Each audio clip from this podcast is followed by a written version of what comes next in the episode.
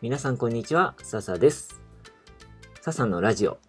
この番組では昔の自分が聞いたらワクワクしてしまうような僕の体験や、あの時その話を聞いていたらななんて内容を話していきます。はい。実は僕今ちょっと泣いちゃってるんですけど、なんで泣いてるかっていうと、えっ、ー、と、さっきテレビで嫌がらせ弁当っていう映画をやっていて、えー、まあ、ざっくり内容を説明すると、ネタバレになっちゃうんですけど、と反抗期で口も聞かないような高校生の娘に、シングルマザーのお母さんが、ちょっと恥ずかしいキャラ弁を作り続けるっていうようなお話だったんですけど、そんな映画を見て、あの、家族の話をしようかなって思いました。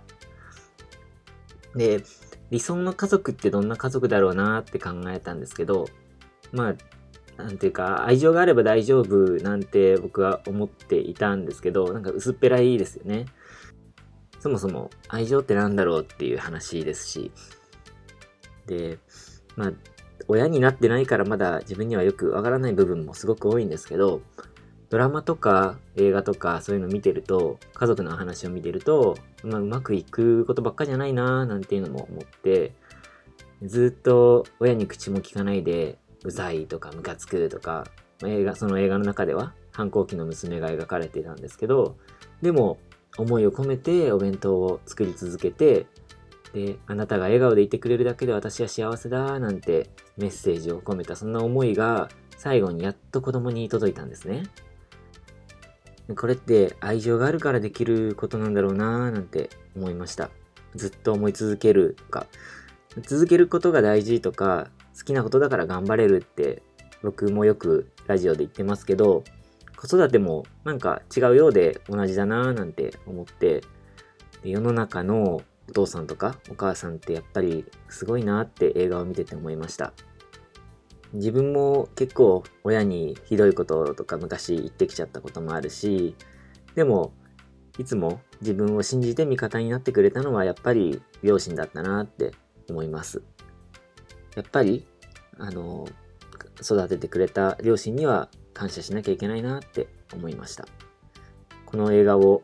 あの自分も母親と一緒に一緒に見ていてで、ポロポロ一緒に泣いてしまったんですけど、そんな映画でした。でこういうのって、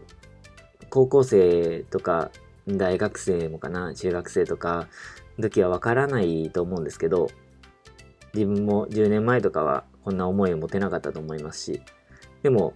もしこれを、このラジオを聞いてて、親に素直になれないっていうような人がいたら、ちょっと恥ずかしいかもしれないですけど、何気ないありがとうっていうのを言ってみてください。ご飯作ってもらったり、お弁当作ってもらったり、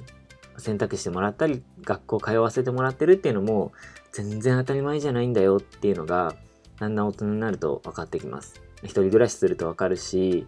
自分が親になってみてもきっとわかるだろうし、何か感じるものがあるだろうし、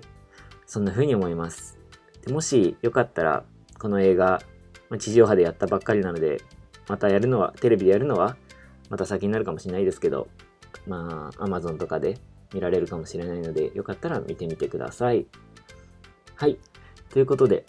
最後まで聞いてくれてありがとうございました。あなんか、あの、鼻、鼻水もぐじゅぐじゅで泣いたばっかだったので、うまく伝えられてるかわかんないんですけど、はい、よかったら、えー、ぜひ他の回も聞いてみてください。